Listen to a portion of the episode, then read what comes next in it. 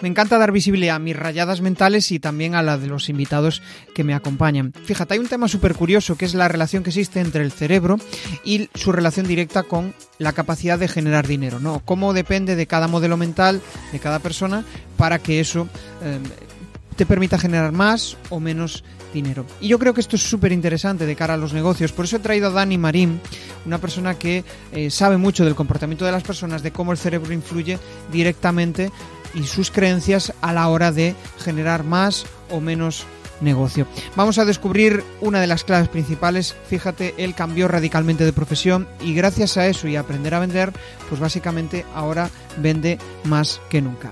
Quédate que empezamos. Bienvenido a Comunicar más que hablar. Soy Jesús Pérez Santiago y este es el podcast de los que quieren crear su propia audiencia. A través de mi lista en jesusperezsantiago.com barra secretos, de forma periódica comparto contigo análisis de los mejores podcasters y también sus secretos para alcanzar a millones de Hay una palabra que se repite muchas veces en, nuestras vidas y es acojone, ¿no? El hecho de hacer cosas que nos dan miedo. Yo creo que es algo que, bueno, es inherente al ser humano, es, una, es la forma que tiene el cerebro para sobrevivir. Digo cerebro porque es algo de lo que vamos a hablar eh, y mucho con, con, Dani. Pero antes de entrar en eso, eh, sí que me gustaría recordaros que a través de mi web, aquellas personas, aquellas marcas que queréis crear vuestro propio podcast, pues eh, allí os explico cómo podéis hacerlo cómo podéis empezar a humanizar vuestra marca, cómo empezáis, eh, cómo podéis empezar a trasladar aquello que vosotros tenéis en vuestra cabeza, trasladarlo a, eh, a través de, un podcast, ¿no? Para que realmente pues eh, seáis más visibles y eso lo cuento en jesusperesantiago.com. hay una cosa que me gusta mucho de Dani y es el hecho de cómo consigue trasladar muchas veces ideas que parecen complejas sobre el cerebro, porque cuando hablamos de, em, del cerebro pues suena como algo muy complejo, muy difícil de, explicar, y lo es, pero con su curiosidad innata por, ese tipo de cosas, ¿no? Él me decía fuera de cámara que realmente em, durante muchos años fue fisioterapeuta, pero no se veía dentro de, ese, trabajo, ¿no? Y al final estaba pensando más en, cómo poder ayudar a, las personas en, otro tipo de aspectos y no, a través de la, de la fisioterapia, ¿no? Y, y eso le hizo indagar más en la relación que había entre el cerebro y el dolor. Y después del dolor vino los negocios, relación entre cerebro y negocios, ¿no? Y realmente es ahora lo que, a lo que se dedica. Vamos a descubrir con él muchas de las cosas que, que él ha aprendido todo, en todo ese proceso, ¿no? Y hay quizá una que me resulta muy curiosa y es el hecho de que cuanto más directo es con las personas con las que habla, más negocio consigue generar. Y también hay otra cosa que me parece curiosa, es cómo llegar a un sector realmente desconocido, en el que eres, en el que es desconocido para ti y desconocido para las personas que te, bueno, que aún no te conocen, ¿no? Y cómo conseguir impactarles y cómo conseguir al final, pues, generar negocio de, todo eso. O sea que nada, una charla muy entretenida que vamos a tener, vas a descubrir muchas cosas y sobre todo cómo, cómo conseguir sacar pasta de, eh, de tener un cerebro bien, bien entrenado. O sea que nada, le doy la bienvenida. Muy buenas, Dani. Hola Jesús, muchas gracias por, invitarme. Genial. Bueno, siempre me gusta empezar conociendo a la persona, conociendo qué hay detrás de todo esto y yendo al grano. Entonces, ¿qué dos cosas han pasado en tu vida que han hecho que seas la persona que eres hoy y que estés haciendo lo que estás haciendo ahora mismo? Ser padre y darme cuenta del poder que tiene aprender a vender. Vale, ha sido el grano tremendo. ¿eh? O sea, normalmente aquí se enrolla un... la leche ahí contando. No, pero curiosamente, eh, rara vez tengo las, las respuestas tan claras. Pero me lo has preguntado y es que no lo podía dudar. Es que era, era así. O sea, ser padre fue lo que me hizo tomar la decisión de cambiar de, de negocio y de buscar algo que, que me gustase más, que me llenase y que no fuera el resultado de la inercia académica que había tenido hasta ese momento.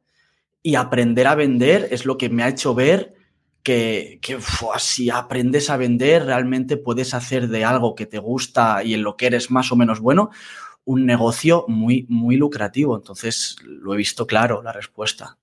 Hostia, tío, yo tengo la misma sensación. O sea, sobre todo el, hecho de tener a mi hija fue uno de los principales cambios, ¿no? Eh, yo creo que ahí también hay un. Eh, realmente un. Bueno, un balanceo de prioridades. ¿no? Te hace pensar muchas cosas. y, conforme va avanzando, no sé cuántos años tiene tu, hija, ¿no? Pero conforme va avanzando todo esto, también te vas dando cuenta de que em, las prioridades van cambiando. O sea, cuando las prioridades antes de nacer son muy diferentes. Cuando nace, se vuelven otras. Y conforme vas avanzando, también em, te vas dando cuenta de que, oye, que esa personita que antes era totalmente indefensa, ahora de repente, pues mm, ya tiene sus decisiones, ya puede hacer cosas por, por sí misma, ¿no? Y, y, también esa independencia que tenemos que ir ganando respecto a ellos, porque eso también a ellos les da, les da seguridad, ¿no? Hmm, totalmente de acuerdo. Yo pienso que eh, antes te he dicho que el hecho de ser padre cambió mi manera de, afrontar mi vida profesional. Pero hay algo más también, y es que cuando yo fui padre, yo ya, yo ya sabía bastante sobre el cerebro y sabía la importancia de que el cerebro no es algo definido, hay una parte genética que es no mucha o mucho menos de lo que la gente piensa, y hay una parte aprendida, que es la, lo que es la relación con el entorno, ¿no? la interacción con la vida, la experiencia. Yo sabía que si yo quería que mis hijos tuvieran, porque tengo dos, una de tres y uno de ocho meses, si yo sabía que mis hijos quería que tuviesen una vida en la que se sintiesen bien, que estuviesen equilibrados, que estuviesen a gusto con sus vidas, yo tenía que ser un ejemplo de lo que ellos querría yo que fueran, ¿no? Personas íntegras, personas que disfrutaran de la vida. Y yo sabía que el cerebro tiene que aprender desde pequeño por eso también me obsesioné en cómo funciona el cerebro, cómo aprende el cerebro, cómo persuade el cerebro, cómo es persuadido el cerebro. Entonces también fue un, motivador muy grande que me hace cada día hacer lo que hago. Yo pienso en ellos cada vez que lanzo un proyecto, pienso, pienso en ellos cada vez que lanzo un, un, producto, un servicio. De hecho, la mayoría, por no decirte todos los que hago, todos los cursos o servicios, están enfocados en que yo aprenda gracias a desarrollarlos para poder enseñárselo a mis hijos. Muy egoísta, pero muy rentable. Qué bueno, al final, eh, el otro día leyendo el libro de Irra Bravo, él, aparte de, escribir, también tiene un diario que comparte con aprendizajes para su hija, ¿no? Él dice que es como una especie de, mm, eh, de, diario que él quiere que, o sea, lo que él quiere que su hija no se pierda a la hora de saber venderse, a la hora de eh, tener motivación, ¿no? y, yo creo que eso muchas veces es lo que los mueve, esa cierta obsesión por aprender algo y aprenderlo hasta el extremo. Sí, puede ser. Eh, piensa que el ser expertise en algo, el, controlar de verdad algo, necesita tiempo, necesita eh, práctica y necesita exposición. Al fin y al cabo, lo que tú aprendes de manera eh, teórica no sirve de nada en la vida real, pura. Tienes que mezclarlo, porque tú piensas que el cerebro está limitado por lo que considera que es la realidad y es mi realidad, no es la realidad. Por eso, por ejemplo, Isla Bravo siempre dice, lo que él opine de tu producto importa poco, es el mercado que tiene que decidir. Entonces tú lanza un producto o un servicio y ve lo que pasa respecto al mercado, qué opina, si funciona, si no. Lo que pasa es que si tú lanzas el producto o servicio con unas creencias, con unas barreras, con unos frenos mentales, al final no es que no funcione el producto o servicio per se, es porque el, público percibe miedo y poca gente compra a alguien que transmite miedo. Porque si no, si no me transmite seguridad, ¿por qué es? ¿Es porque no es bueno su producto o es porque él no es bueno? Esos procesos inconscientes suceden. Entonces, es una mezcla entre, sí, hacer, hay que hacer, hay que exponerse a la realidad, pero también desde una mentalidad de que, de que tienes que saber que eres bueno, creerte bueno y que lo que haces sabes que es bueno y funciona. Claro, cuando lo tienes interiorizado, la cosa cambia. Em, e, es cierto, y tenemos ese radar que detectamos si alguien pues tiene cierto miedo o, la sensación de que mm, de inseguridad, ¿no? O sea, la inseguridad en general no vende nada, porque es como que, uff, mm, no sé yo hasta qué punto confiar en, esta persona, ¿no? Incluso cuando escuchas a alguien hablar en público, ¿no? Cuando habla con miedo, eh, la, sensación es bajas la cabeza, tienes eh, sensación de que, mm, joder, hostia, lo está pasando mal, al final es como las neuronas espejo tienes la sensación de que tú también lo estás pasando mal, ¿no? Y hablabas de, eh, de cómo el, o sea, de, cómo esos pensamientos afectan a la hora de, de lo que tú reflejas, ¿no? Y, y, eso quería ligarlo porque al final, joder, hay mucha gente que, que piensa que mm. bueno, pues el mercado, ¿no? Se habla del mercado, que muchas veces es, uy, es que esto no le gusta al mercado. Lo curioso es que el mercado es diferente para cada uno.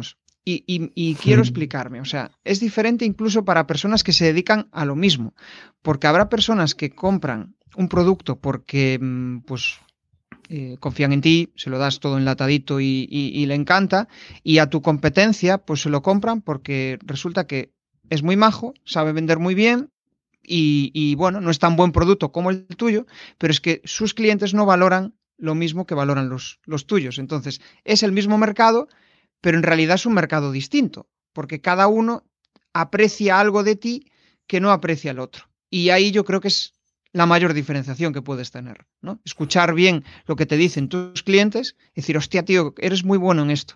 Y ahí usar esa palanca, ¿no? Claro, porque tampoco es solo el producto o servicio que sí, por supuesto, el mercado tiene que validarlo en cierto modo.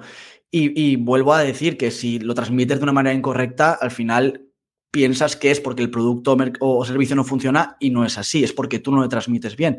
Pero también es importante salir a exponerte para tú aprender, mejorar tu capacidad de interactuar con la realidad. No es lo mismo tu primer podcast que tu podcast número 300. Y no es que sea mejor ni peor, es diferente, pero de cada exposición tu cerebro crea una modificación que hace que esté más preparado para diferentes circunstancias. A mí lo que me moló mucho de la proposición tuya es que era en directo. Es raro, de normal. Yo siempre que me entrevistan, quedamos, lo graban, se edita y se publica. El directo, lo decía hoy en el email, el directo es la vida, el directo funciona así, yo no sé qué va a pasar, yo no sé si de repente mis hijos van a entrar por casa ahora y van a hacer ruido y lo que sea, puede pasar cosas en directo y cuento con ellas. Lo que sería raro es intentar hacer algo maquetado, artificial, cuando la vida no es así. No digo que los podcasts pregrabados sean malos, digo que la realidad va por su cuenta.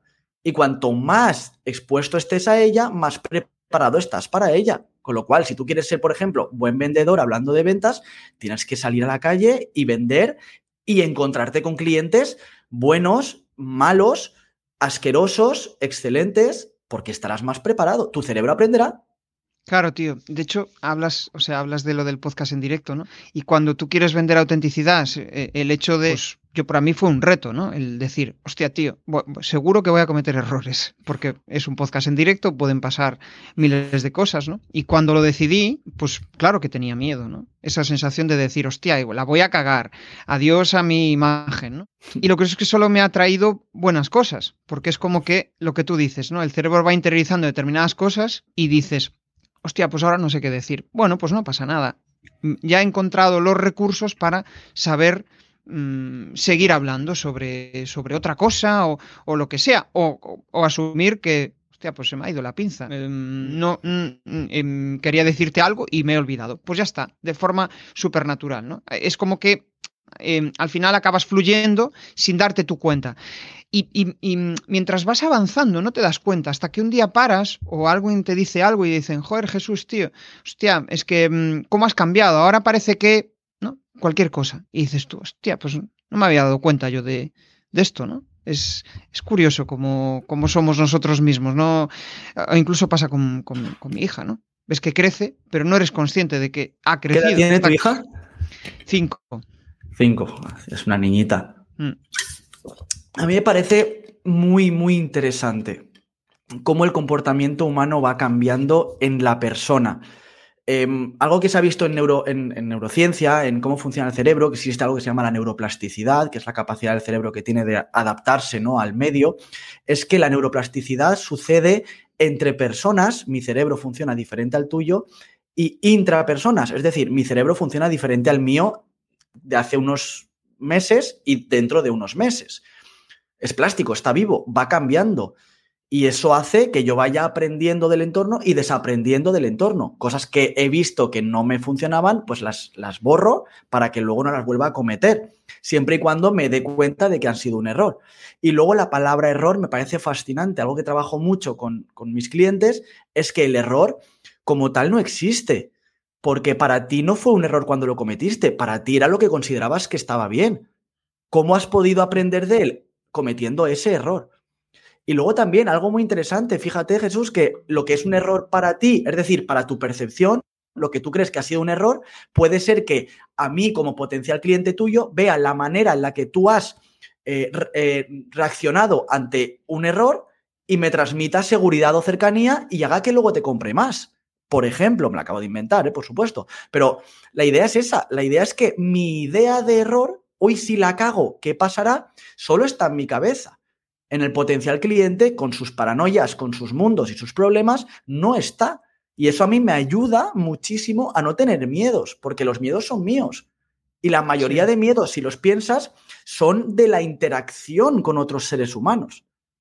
Tal cual, tío. De hecho, yo creo que una de las cosas que, más miedo muchas veces es el romper el hielo o cuando tienes que hablar en público y tienes que decir esas primeras palabras, ¿no? Sí. Eh, ayer, por ejemplo, tuve una sesión de oratoria eh, en, el club en el, que, en el que estoy y realmente había personas que al principio, cuando tenían que hablar, hasta que no se generó la confianza, el clima suficiente, em, cuesta, ¿no? Y de hecho, sí.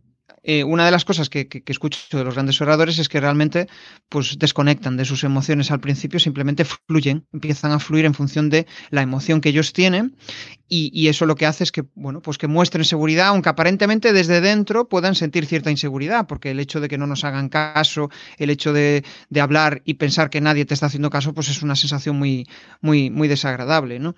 Y, ligándolo un poco con, el comentario que dice Albert al final en, en el chat, ¿no? Que habla de de, Apple.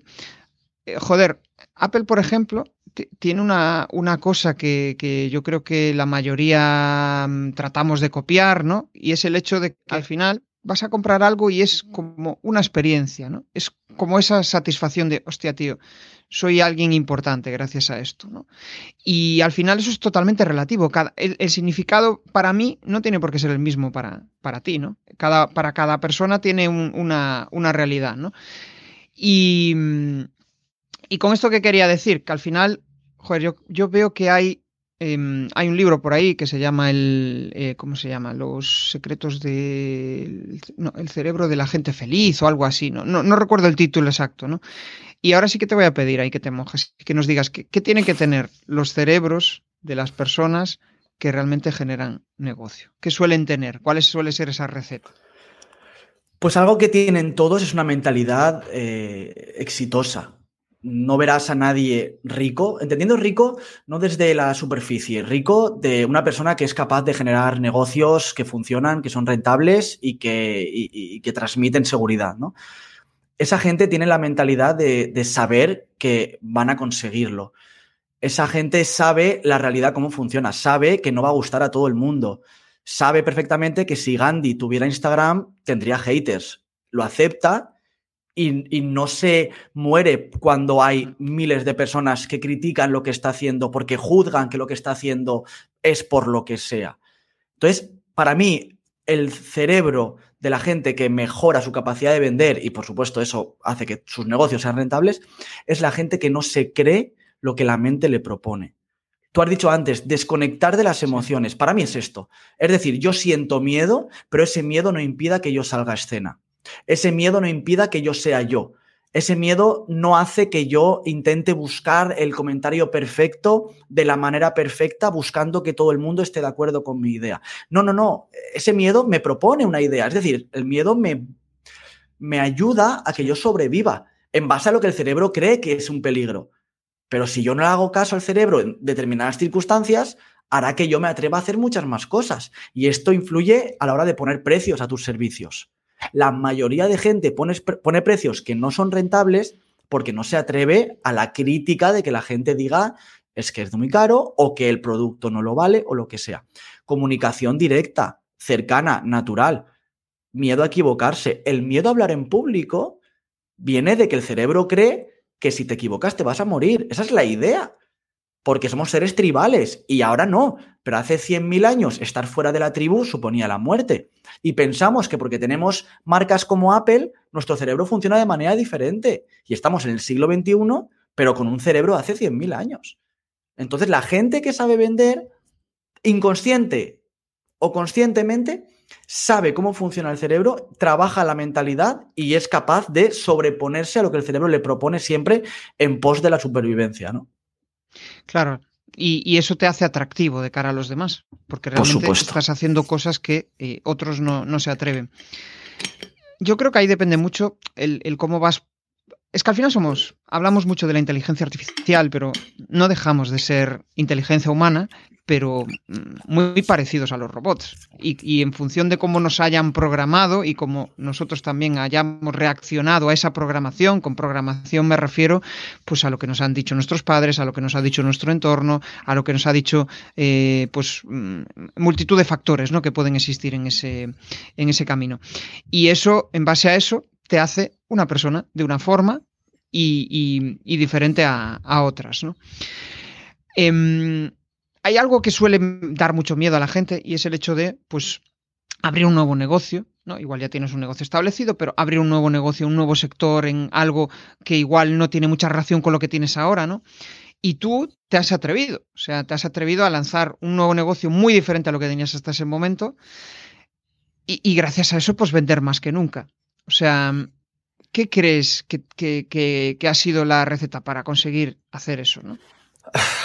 Yo soy fisioterapeuta de formación y, he trabajado durante muchos años, durante 12, 13 años como fisioterapeuta.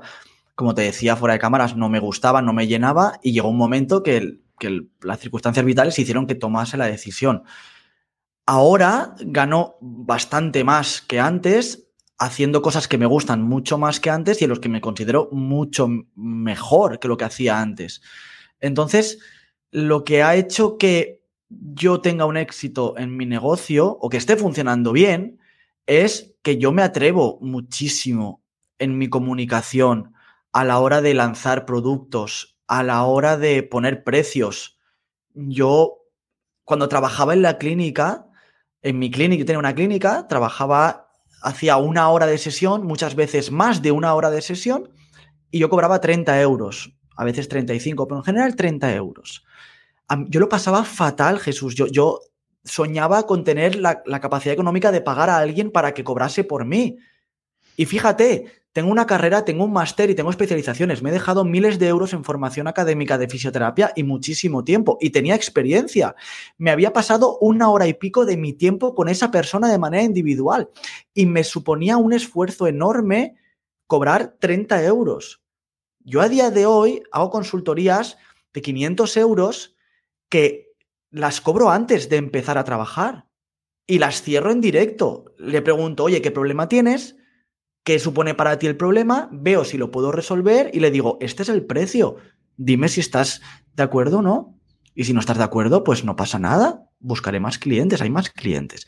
La actitud, la mentalidad, la seguridad de decir, es que hay miles de clientes a los que puedo ayudar. No es que yo sea excepcional.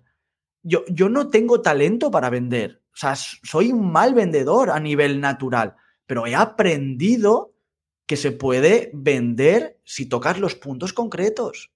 Y eso hace que yo, joder, me sienta seguro a la hora de decir, voy a lanzar un, negocio. Si yo hago una investigación como toca de quién es mi cliente, si yo lanzo el copy adecuado y si yo continúo con la mentalidad adecuada, hostia, es que suena sobrado, pero es que me, me cuesta no sentirme seguro en mi, en mi pronóstico de negocio. Es, que mm. eh, viene de dentro afuera, es lo que percibo, es lo que siento, es la realidad, es mi realidad. No, no, tal cual. Y, cuando, o sea, si tú tienes un producto validado y estás seguro de que a otros le ha funcionado, lo más probable es que le vaya a funcionar al resto. Eso ya te da la seguridad necesaria como para decir, pues esto es lo que hay. Así es como trabajo yo. incluso eso demuestra profesionalidad demuestra que sabes lo que estás haciendo, que eh, em, vamos, que no es tu primera vez, ¿no? El hecho, yo, también cobro por anticipado y, es una de las cosas que pongo claras, ¿no? O sea, oye, yo trabajo así, esto se hace de esta manera y, cuando tienes esa sensación de que eh, el cliente le mola lo que tú estás haciendo y cómo se lo dices, la venta se cierra sola. Y yo no me considero el mejor vendedor del mundo ni, nada por el estilo. Para mí, vender es un aprendizaje constante y, es un, reto, ¿no? Pero conforme he descubierto que siendo más natural y menos interesado por la venta, la venta Más vendes. Claro, porque vas simplemente por, la, por el, el, hecho de que, joder, oye, yo voy a ayudarte. No es cuestión de, de que... Em, de que necesite que vengas a junto mía. Oye, si me quieres contratar, genial. Si no, pues no pasa nada. Eso también ayuda mucho el hecho de tener pues un buen método de, prospección que te dé la seguridad de que, oye, si eh, este no me compra, pues mira, mañana tengo otra reunión con otro potencial cliente y pasado tengo otra. Eso me garantiza esa, esa seguridad de decir, joder, pues no pasa nada, ¿no? Esto es como pensar, pues tengo un millón de euros en el banco, no pasa nada si mañana no me compra este, este, esta persona, ¿no? Eso es, es algo que... Mm, que conforme vas avanzando, al principio, claro, cuando montas tu primer negocio, lo que tú dices, ¿no? Dices, joder, tío, es que estoy cobrando 30 euros y, estoy pensando que, le estoy robando la, pasta. O si subo 5 euros, es que igual pierdo a todos mis clientes, ¿no? Es, una sensación muy, muy, muy desagradable. La verdad es que sí. Es que es, literal, ¿eh? Es literal. Me sentía, me sentía literalmente así. Y ahora me siento muy bien haciendo lo, lo, contrario, es decir, siendo seguro y pidiendo el dinero de una manera normal. Y esto empecé a darme cuenta, yo trabajaba también con personas con daño cerebral y estuve a punto de invertir dinero en realidad virtual, que ahora está funcionando muy bien en daño cerebral. La inversión era cara, eran 15 o 20 mil euros en una máquina que era una pasada. Claro, yo para amortizarla tenía que asegurar que los, los pacientes venían durante mm, tres meses todos los días y eso iba a suponer, no sé, cuatro o cinco mil euros que se iba a gastar cada paciente, ¿no? Yo decía, hostia, ¿quién se va a dejar cuatro o cinco mil euros? Pero luego yo pensaba, ¿cuánto vale volver a andar? ¿Cuánto vale ser capaz de vestirte solo? ¿Cuánto vale ser capaz de ir a la playa con tu pareja? Y ahí yo decía, hostia, es que 4 o 5 mil euros es un regalo. Si es que la gente tiene un coche de 30 mil euros cuando apenas llega al fin de mes.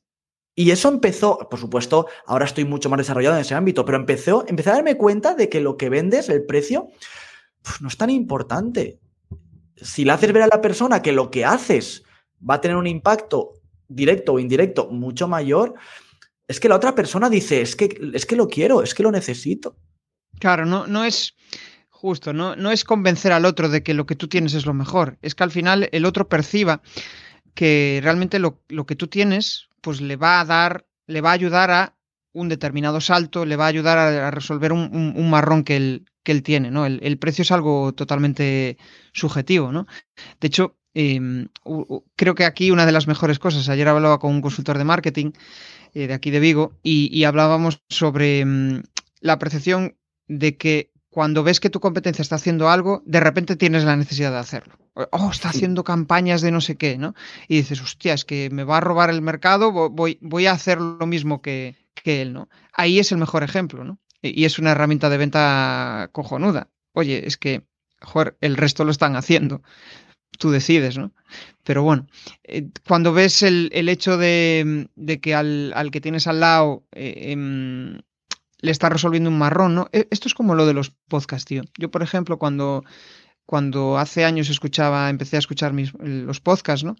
Y veía que mm, aquellas personas con las cuales mm, escuchaba diario generaba una cierta relación de confianza, aunque no los conocía de nada, y de repente un día hostia, pues acabé comprando el curso. Ahí fue cuando se me activó el chip y dije, joder, tío, el podcast, aunque aparentemente no sea como el copy, no sea como otras herramientas de venta que, que, te las venden como, la solución definitiva, el podcast genera una relación que a largo plazo es de las cosas más chulas para, para, para vender. Porque al final es como, em, joder, este tío está compartiendo algo conmigo, me entretiene, me genera esa cierta necesidad. Entonces ahí fue cuando hice clic y dije, hostia, tío, yo quiero algo para, para mi negocio que sea así. O sea, que, haya gente que me escuche, que se genere una relación y que pues surja algo, eh, que pueda surgir negocio, ¿no? Y, ahí es cuando dices, hostia, pues es lo que necesito, ¿no?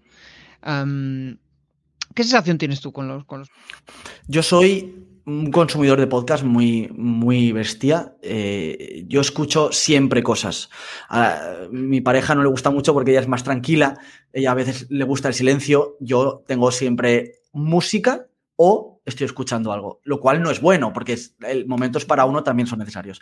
Pero yo podcast, de hecho, no me acuerdo la cifra, pero era una barbaridad. Eh, no sé si eran 140 o 180 horas que me había escuchado Eh, eh, y, aprendo mucho del podcast. Aprendo mucho porque hay gente que lo hace muy bien, hay gente que transmite muy bien y se pueden hacer muchas cosas. Yo estoy seguro de que el podcast es una fuente de venta muy bestia porque como tú has dicho, lo que hace el cerebro en, esa, en esa triada de Aristóteles de vender es crear la parte de simpatía. Es decir, yo conecto con la persona con la que estoy eh, interactuando de forma pasiva en este caso porque simplemente lo escucho, pero a la hora de vender, de comprarle algo que está vendiendo, pienso que es una persona cercana, con lo cual mi, mi activación de defensa está un poquito menos activa. Luego habrán otras cosas que me indicarán si es bueno o no, pero yo he conectado con una persona, yo lo hago, por ejemplo, a través de, la, newsletter. Yo tengo una newsletter diaria y eso hace que la gente, joder, cuando me he equivocado o cuando el, email marketing ha funcionado mal porque la herramienta ha fallado, hostia, me, me envían emails, ¿te ha pasado algo? ¿Estás haciendo algo porque no me has enviado un email? ¿Es una estrategia tuya? La gente está acostumbrada a mí. Qué bueno eso, sí. Lo mismo pasa en el podcast. El error, es Exactamente lo mismo.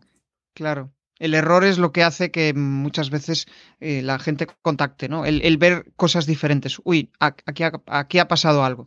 Hay, hay algo diferente a lo, a lo, que hace Dani y, hostia, eso es un, eh, un gatillo de, venta, ¿no? Eh, lo que pasa es que en este caso es algo natural, ah, no, no, no es forzado. No es forzado. Eso es muy interesante lo de algo natural. Em, hay una fase el aprendizaje que tiene que ser un poco forzado, ¿no?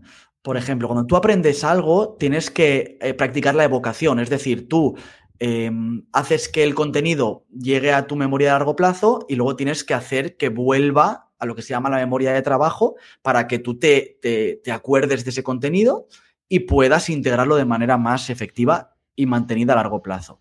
Eso es forzado. Eso tienes que planificar, pues mañana voy a repasar tal, dentro de tres días tal, pero llega un momento en que se hace natural. En la venta pasa lo mismo. Al principio hay que practicar y tienes que grabarte si puedes para ver lo mal que lo haces. Pero llega un momento en el que sale genuino y ahí es cuando la diferencia no es lineal, es exponencial. De repente tus, tus porcentajes de conversión son abismales. Y tú dices, pero si hago lo mismo, no, lo haces genuinamente y volvemos al principio de la charla. El cerebro del receptor dice, me fío más, no sabría decirte por qué, pero me fío más, que es lo mismo que el podcast. No sé por qué, pero ah, si yo escucho el podcast de Jesús, me fío más de lo que él dice. No sé por qué me fío más. Bueno, porque la escucha muchas veces. Mm. Sí, sí, sí, es como esa sensación de, joder, mm, me gusta como él lo cuenta. Hay otros que lo cuentan, pero mm, eh, lo cuentan de una forma diferente, ¿no? Va, yo creo que va un poco por ahí, por, por esa sensación de, estar bien arropado, bien acompañado, de, que sea la persona acertada, de conectar, justo. Hmm. Em, estoy pensando en, los pasos que has dado, ¿no? Para posicionarte como un referente dentro de, ese, de tu sector, que al final es, un sector, em, digamos, bastante novedoso dentro del mundo de la, de la formación. ¿Qué pasos diste para pasar de ser desconocido, bueno, pues para ser referente para, muchas personas? Bueno, mi caso es muy curioso, yo no tengo redes sociales, eh, pero no, no, por nada, sino porque, a ver, esto quede bien claro. De, hecho, estoy en una estrategia que dentro de unas semanas igual me meto en una. Es porque era malísimo. Simplemente eh, no conectaba, no se me daba bien y me quitaba mucho tiempo descubrí el email, email marketing, se me daba mejor, me gustaba más y me producía un retorno mejor.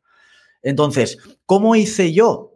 Yo vendí el negocio, traspasé la clínica, con ese dinero me capitalicé para estar un tiempo con menos presión económica y empecé la newsletter. Sin publicidad, sin nada, metí a 60 personas. O sea, una base de datos muy pequeñita. Empecé a escribir todos los días y empecé a decir, oye, si te ha gustado, díselo a alguien. Luego empecé a contactar a personas que veía que tenían newsletter y propuse recomendaciones. Oye, yo te recomiendo, tú me recomiendas.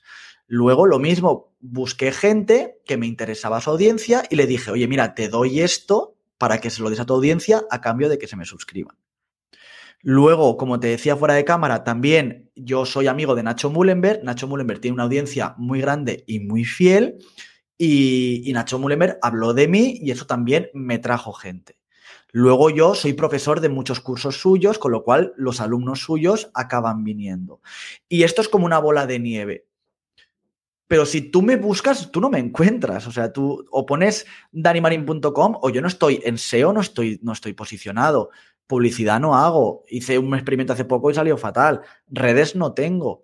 Pero claro, yo he trabajado muy bien la venta, tengo un ticket medio alto de diferentes cosas y me está funcionando muy bien. Entonces es un caso que también está guay porque es un caso excepcional. Hace solo un año de esto es pues más que rentable.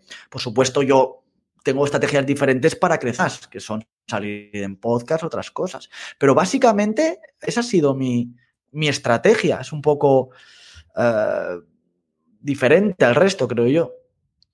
¿Y hacia dónde te gustaría llevarlo todo esto?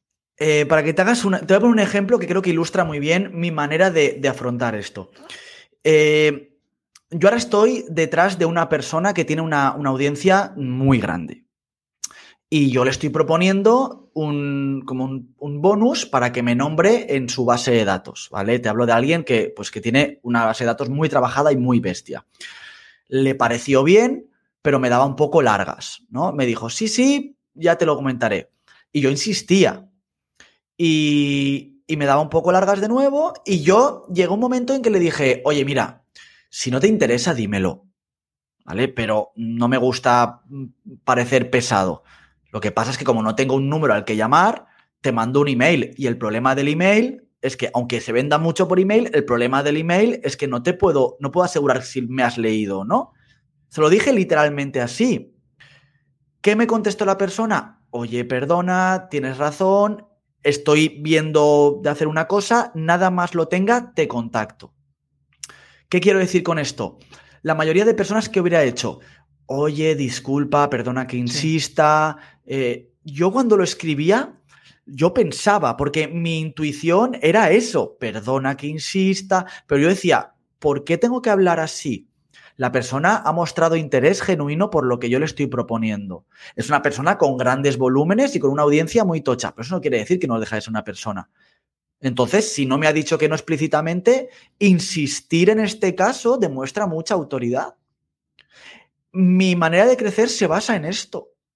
Yo he contactado a gente que es grande a nivel de base de datos de una manera de tú a tú por eso no estoy en redes, repito, voy a salir dentro de poco en algunas cosas, porque no me ha hecho falta. Porque mm. me ha traído gente a la audiencia que me ve con unos ojos de autoridad. Y eso hace cuando yo hago un lanzamiento, hostia, mis números son muy buenos con la audiencia no muy grande que tengo. Es que mm, la tendencia muchas veces es hacernos pequeñigente, ¿no? O sea, hay mucha gente. Yo, yo a las personas que traigo aquí al podcast, Mm, para mí es una persona normal. He, estado con, con, Irra Bravo, con, con, gente muy top, y para mí es una persona normal, porque em, todos tenemos nuestras mierdas y, no somos em, los mejores en todo, ¿no? Eh, puede que destaques en una cosa, pero haya otro que destaque en otra. Si, si, hay posibilidad de conectar con esa persona y de charlar un buen rato con ella porque compartís determinados valores o porque crees que te complementa, pues ya está es una conversación, no, pasa nada. Y, ahí ese, ese tema de, yo le llamo el, em, ¿cómo decirlo? El, oye, dime no y ya está, no pasa nada, dime no, dime que no quieres seguir con esto y ya está. Y no, no dedico yo esfuerzos en estar haciendo un seguimiento para algo que no va a suceder. A mí me sucede con personas que, invito al podcast y les invito a que me digan que no, ya está. O sea, no pasa nada. Eh, no es el momento, incluso gente que me dice no, pero después cambia la situación y me dicen que sí, ¿no? Al final va, va, un poco de eso, ¿no? Y de insistir, de insistir y cuando ves que ya estás al punto de, pues, oye, no pasa nada. Otra cosa, mariposa, ya eh, hay miles de personas interesantes y miles de personas con audiencia a las que entrevistar, ¿no? Pero nos solemos acecar. Y esto me hace pensar en, joder, hace años, eh, no recuerdo qué concierto era, me perdí la oportunidad de ir a ese concierto y estuve amargado por, no sé, 15 días. Y después, a los 15 días, surgió una nueva entrada y dije yo, hostia, pero qué tonto era, que no pasaba nada, que había otras opciones de, ir, ¿no? Pero es como que quedas ahí con ese, ¿no? Pues es un poco eso, el, uy, la sensación de pérdida. Me lo voy a perder. Sí, tal cual. Esto, esto tiene que ver mucho con el cerebro, por eso me ayuda tanto estudiar el cerebro y el comportamiento humano. Tú piensas, Jesús, que el cerebro es predictivo, el cerebro te hace una predicción de lo que va a suceder en el futuro en base a lo que ha aprendido, ¿no? Lo que tú decías que eh, vamos configurados como los, los, los robots, ¿no? Cuando mi cerebro ha aprendido por las circunstancias vitales, experiencia, aprendizaje, mm, referentes, de una, un comportamiento, hace predicciones en base a ese comportamiento. Si yo creo que me va a rechazar, voy a sentir el miedo a que me rechace. Pero si tú lo analizas, y esta es la única libertad que tiene el ser humano, no podemos controlar la mente, pero podemos cuestionar lo que la mente nos propone todo el tiempo. Vale, ¿qué pasa si me pierdo ese concierto? ¿Realmente me voy a morir? Y, y, empiezas a ver otras opciones. ¿Qué pasa si me rechaza esa persona? Y luego te digo más, el por qué me ha rechazado esta persona. Y tu cerebro te propondrá una respuesta, porque tiene respuestas para todos. Muchas falsas, sí. pero tiene respuestas para todo, ¿no? Es como el cuñado. Pues me ha rechazado porque lo que sea. El porque lo que sea es una probabilidad entre trillones. Tú no tienes ni idea de si está amargado, de si su suegra tiene cáncer, de si está en depresión o de si ni te ha leído. De hecho, yo a esta persona le dije, mira, que sé que no soy el centro de tu universo. De hecho, entiendo que ni hayas leído mi anterior email. Pero claro, entiéndeme que tengo que insistir para saber que lo has leído. Pues qué casualidad que me contestó enseguida. Y hay gente, tío, que te. que, que yo, por ejemplo, valoro eso. Valoro eso, valoro el, el la, la, insistencia. Porque desde... demuestra autoridad. Claro, desde el, pues de, desde el sentido, ¿no? no desde la insistencia del spam. O sea, sí, la claro, insistencia claro. del spam es, es muy diferente, pero y, incluso, joder, para la semana tengo una reunión con un eh, cliente potencial que me dijo, joder, tío Jesús, gracias, es que ando a mil y pues si no me llegas a haber enviado este correo, pues automáticamente no hubiera estado contigo y es algo que ahora mismo es importante para mí. Entonces, eso te hace pensar, el cerebro muchas veces nos lanza la idea de, joder, es que esto se acabó, esto no sé qué, pero no, mm, no sabemos la realidad del otro. Es brutal. No, no, es, es, es, tal cual, tío. No y... puedes saberla. No. Es que no hay manera. De hecho, te digo más, si nos ponemos eh, científicos, ni, ni, yo sé mi realidad, porque mi realidad me la va creando eh, en el momento. Cuando yo le planteé, oye, ¿cómo estoy? Me va a proponer cómo estoy. Esa es mi realidad, ya, ya sesgada por la interpretación del momento, pero imagínate la realidad que tú piensas sobre mi realidad. Pero es que la gente, como no sabemos cómo funciona, no cae en esta, en esta obviedad. Yo, por ejemplo, me di cuenta, porque a mí la clínica me ha, me ha, enseñado mucho, me di cuenta de que hay que recordar a la gente las citas o los eventos, porque muchos pacientes se olvidaban. Pacientes que venían, eh, por ejemplo, los martes a las 6, llevaban tres meses los martes a las 6 y se olvidaban ay, se me ha pasado. Y yo pensaba, no se le va a pasar. Joder, que no presupongas nada. Tú recuerdas. Es que cada uno tenemos un modelo mental diferente, ¿no? A, a, mí me pasa en casa a veces que, joder, pues hay una cosa ahí colocada, la asumo como normal. En cambio, mi pareja me dice, pero esto lleva aquí no sé cuánto tiempo. Y yo, en plan, ah, ni idea, ¿no? Como, ¿no? Ella tiene un modelo mental diferente que hace que pues la realidad eh, sea percibida por ella de una, de una, forma muy diferente a la mía, ¿no? O, cosas que para mí son eh, triviales, para otro no, no, no, lo son. Y ahí, ahí yo creo que es donde está la magia del, del, del, de la autoconfianza, del decir, joder, pues voy a traer aquí a una persona. Hostia, esta persona, en, que hablábamos antes del, del podcast, ¿no? Esta persona puede saber más que yo de determinados temas, pero de otros, probablemente no. Vamos a ver cómo conectamos, vamos a ver cómo, cómo fluye esa, esa, esa conversación, ¿no? Y, y, a mí, para mí es algo súper chulo, ¿no? El, el hecho de, de, nosotros, prácticamente sin conocernos, eh, la curiosidad que tengo por cómo lo has hecho, ¿no? Hace que estemos charlando ahora y fluya la conversación. Esa es una de las de las magias de la magia del, del podcast, ¿no? Como puede hacer eh, Nacho también o, o Enric, que, que mmm, cuando tienes suficiente rodaje, has hablado ya, has hecho muchos podcasts, llega un momento en el que mmm, el guion sobra. No es necesario. Claro. Es... También es verdad que eh, la experiencia, lo que te decía, ayuda a que estés más preparado para diferentes momentos, sacarle más partido a tus eh, invitados, hacer preguntas más interesantes. Obviamente, eso es importante, pero para mí es, es precioso el hecho de darte cuenta de que los modelos mentales son individuales y, y, lo, y repito, dentro de mi modelo mental va cambiando a lo largo del tiempo.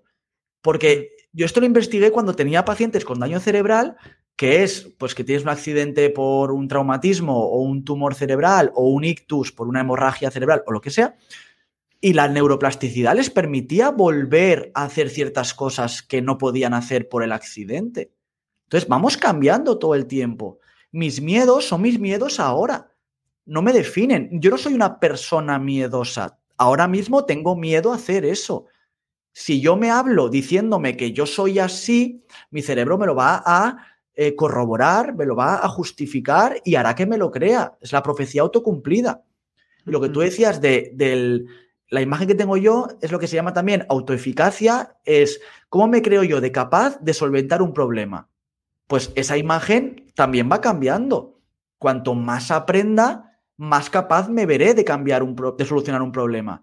Si yo me intento relacionar con gente como tú, que tiene aspiraciones, que tiene ambiciones, no lo hago para demostrarte a ti, lo hago para aprender de ti, porque egoístamente, si yo aprendo de ti, seré mejor en este, en este área. Es que para mí las relaciones son así, o sea, las entiendo así. Y, esas relaciones, también una de las cosas que, mm, debemos de asumir como humanos es que las relaciones no son para, para siempre. O sí, no. quién sabe, ¿no? Si el crecimiento de cada persona va al mismo ritmo y eh, ese aprendizaje se, es compartido, al final puede ser que esa relación tenga sentido. O incluso hay momentos de, de que, eh, bueno, pues te alejas un poco, eh, retomas cosas, vuelves y, vuelves a conectar, ¿no? Pero muchas veces, y, esto yo creo que viene de la adolescencia, ¿no? Y de los de, ser de personas de, grupo, ¿no? Que al final es como que mm, cuando pasas de la adolescencia y empiezas ya a tener tu cierta em, forma de entender el mundo, es como que te aferras a las amistades que tenías hasta ese momento, aunque igual no te aportan nada que es lo más, lo más probable, ¿no? Porque em, las conociste en un determinado momento vital, ¿no? Y conforme vas avanzando, dices, hostia, tío, es que necesito personas que me carguen las pilas o que me, eh, de las cuales pueda aprender, ¿no? Y, el, poder tener esa oportunidad es, es la leche. Es de las mejores yo creo que es de las mejores cosas que nos podemos llevar de esta vida, las conversaciones. Conversaciones donde, bueno, eh, esto es, entendido desde mi punto de vista, ¿no? Hay personas que no valoran eso. Perfecto, pues nada, no pasa nada. Simplemente es eh, tal, como, tal como yo lo entiendo. Totalmente de acuerdo. Hay una cosa que se habla mucho en, psicología que es mentalidad de crecimiento y mentalidad fija. La gente que tiene mentalidad de crecimiento es la gente que está abierta a exponerse porque sabe que el fracaso forma parte del aprendizaje.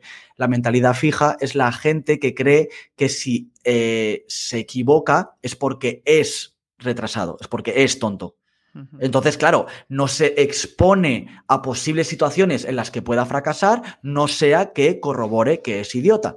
Con lo cual, ¿qué pasa? Que no aprende. Lo mismo pasa en las relaciones. Yo no voy a abrir la boca, no sea que confirme que soy imbécil. No, o sea, tú tienes tu opinión y no pasa nada porque la digas. En una conversación siempre va a haber un aprendizaje, siempre va a haber una, una información que va a ser diferente y que si tú estás abierto podrás aprenderla mejor.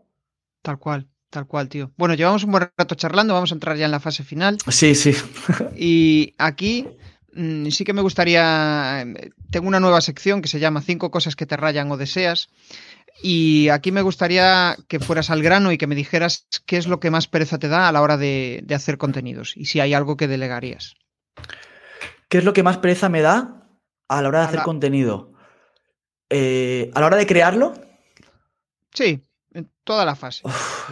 es que yo solo escribo y me gusta. Entonces yo, por ejemplo, yo delego todo lo que es la parte de, vídeos que voy a hacer ahora. La edición. Mira, la edición. Me gusta, me encanta crearlos, odio editarlos. Vale, genial. ¿Qué es lo que más te reta a nivel de comunicación? No dejarme llevar por lo que la mente me dice. Ser, ser yo. Es un esfuerzo.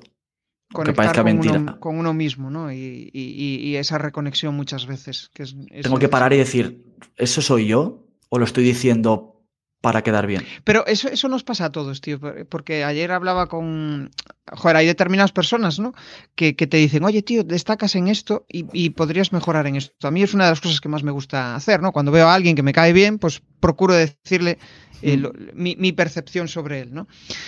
Y eh, con la intención de mejora. Y, siempre que vea que la persona tiene intención de crecimiento, porque hay personas que ese tipo de cosas pues no se la toman, no se la toman mm. bien, ¿no? Y, y estoy pensando qué iba a decir. Ah, y hablaba sobre que realmente el, eh, o sea, veía algo, veía algo en mí, ¿no? Que, que, mejorar, ¿no? Y yo le decía, es curioso, tío, cuando soy consciente, mejorarlo, pero llega a un determinado punto en el cual es como un gatillo mental que al final acaba siendo, pues yo qué sé, soy disperso, soy una persona dispersa, con lo cual, cuando estoy descentrado, tiendo hacia la dispersión y, es inevitable. Bueno, pues es, un tema que sabes que tienes que tener a punto. Como lo que has dicho tú ahora, hostia, es que no me tengo que creer todo lo que me está diciendo mi, cerebro, ¿no? Nos pasa a todos. es un tema que, bueno, pues que tenemos que, trabajar sin llegar a la obsesión, creo yo. No, no, todo lo que llega a la obsesión al final nos acaba matando. Sí. Eh, ¿Ves? Me encanta, me encanta enrollarme. Em, tu mejor estrategia para captar leads salir en medios de otros. Aprovechar su audiencia. Genial. Y mm, un nuevo canal que exploras para dar visibilidad a tu negocio.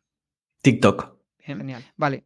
Fase final, cuatro preguntas incómodas, una palabra o una frase. Tu mayor aprendizaje de vida. Mis hijos. La tarea más importante de tu día a día. La tarea más importante de mi día a día. Me parece súper compleja.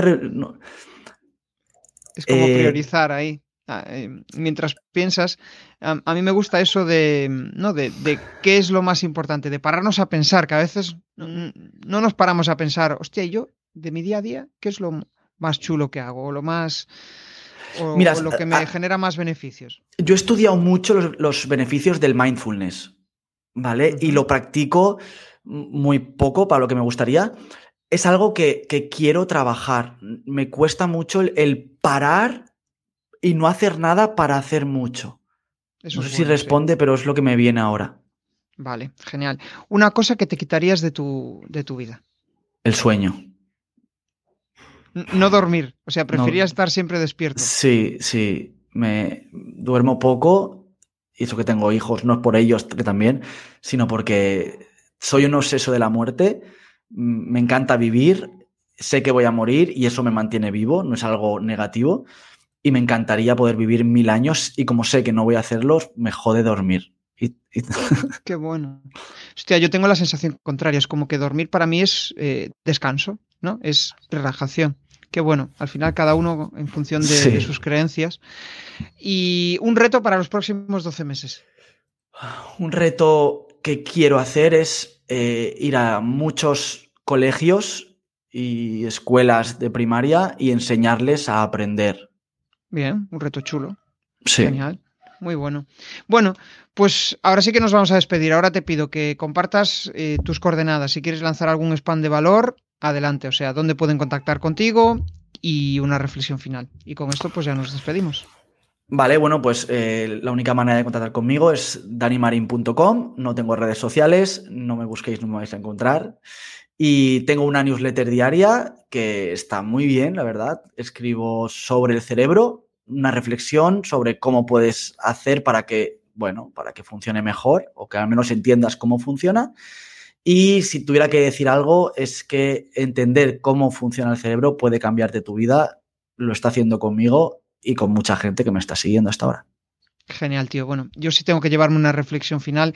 Quizás es el hecho de que no te creas todo lo que tu cerebro, tu mente te, te dice, ¿no? Valídalo, ¿no? Eh, escribía un comentario hoy en LinkedIn, eh, no recuerdo a quién era, ¿no? Pero hablaba mucho sobre el, hecho de que decidió ser feliz. He decidido ser feliz y, positivo. Pero muchas veces el hecho de decidirlo, si no pasas a la acción, no vale de nada. O sea que puedes estar muy decidido a ser feliz, uy, qué guay, y tal, pero la emoción que genera esa sensación, pues no es positiva. ¿Por qué? Porque realmente no estás haciendo nada, no estás dando pasos hacia eso que quieres eh, conseguir, ¿no? Y sobre todo disfrutar de ese, de ese, camino. O sea que con nada, con esta reflexión mmm, me despido. Darte las gracias, Dani, por, por, estar aquí, por compartir esta charla tan entretenida. Me lo he pasado muy bien. He descubierto cosas interesantes sobre el cerebro, sobre cómo nos comportamos y sobre qué relación tiene con, con el negocio. O sea que nada, nos vemos en el siguiente episodio. Chao, chao. A ti, Jesús. Muchas gracias. Si te ha molado este episodio del podcast, pues déjame un maravilloso like o un precioso comentario en tu plataforma habitual de podcasting. Si quieres dar más visibilidad a tu marca y llegar a nuevas audiencias a través de un podcast, te cuento cómo puedes crear tu propia estrategia de comunicación en jesusperesantiago.com.